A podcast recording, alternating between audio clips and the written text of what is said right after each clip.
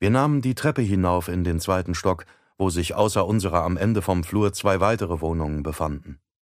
Unsere war die schickste. Vor der Tür von 3a standen Mr. und Mrs. Burkett, und mir war sofort klar, dass etwas nicht stimmte. Mr. Burkett rauchte eine Zigarette, wobei ich ihn noch nie gesehen hatte und was in unserem Haus außerdem verboten war. Seine Augen waren blutunterlaufen und die Haare standen ihm in wirren grauen Büscheln vom Kopf ab. Ich sagte immer Mister zu ihm, aber eigentlich war er Professor Burkett und lehrte an der New York University irgendetwas Kluges, englische und europäische Dichtung, wie ich später erfuhr. Mrs. Burkett stand barfuß nur im Nachthemd da. Das Nachthemd war ziemlich dünn, ich konnte durch es hindurch fast alles von ihr sehen. Was ist denn passiert, Marty? fragte meine Mutter. Bevor er etwas erwidern konnte, zeigte ich ihm meinen Truthahn. Weil er traurig wirkte und ich ihn aufmuntern wollte, aber auch weil ich so stolz darauf war. Schau mal, Mr. Burkett, ich habe einen Truthahn gemalt. Schau mal, Mrs. Burkett. Beim Hinhalten hob ich ihn vors Gesicht, weil sie nicht denken sollte, dass ich auf ihren Busen glotzte. Mr. Burkett achtete nicht auf mich, ich glaube, er hatte mich nicht mal gehört. Tja, ich habe eine schreckliche Nachricht. Heute Morgen ist Mona gestorben.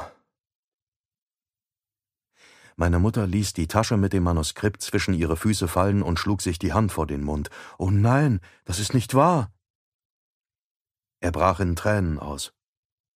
Sie ist nachts aufgestanden und hat gesagt, sie will ein Glas Wasser trinken. Ich bin wieder eingeschlafen und heute Morgen lag sie auf dem Sofa und hatte eine Steppdecke bis zum Kinn gezogen. Da bin ich auf Zehenspitzen in die Küche gegangen und hab Kaffee aufgesetzt, weil ich dachte, der Duft würde sie auf, würde sie aufwecken. Dann brach er wirklich zusammen. Mama nahm ihn in die Arme, wie sie's mit mir tat, wenn ich mir wehgetan hatte, obwohl Mr. Burkett ungefähr hundert Jahre alt war.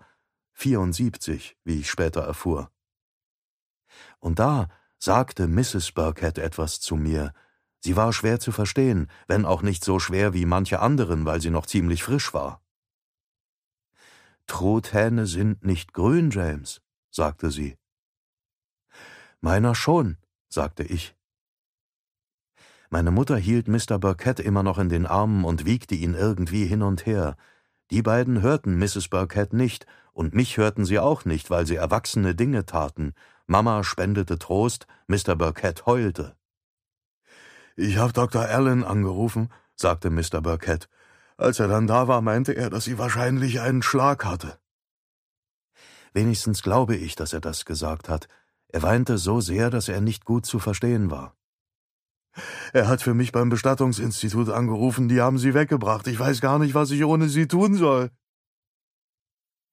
Mrs. Burkett sagte, wenn mein Mann nicht aufpasst, wird er deiner Mutter mit seiner Zigarette noch das Haar versengen?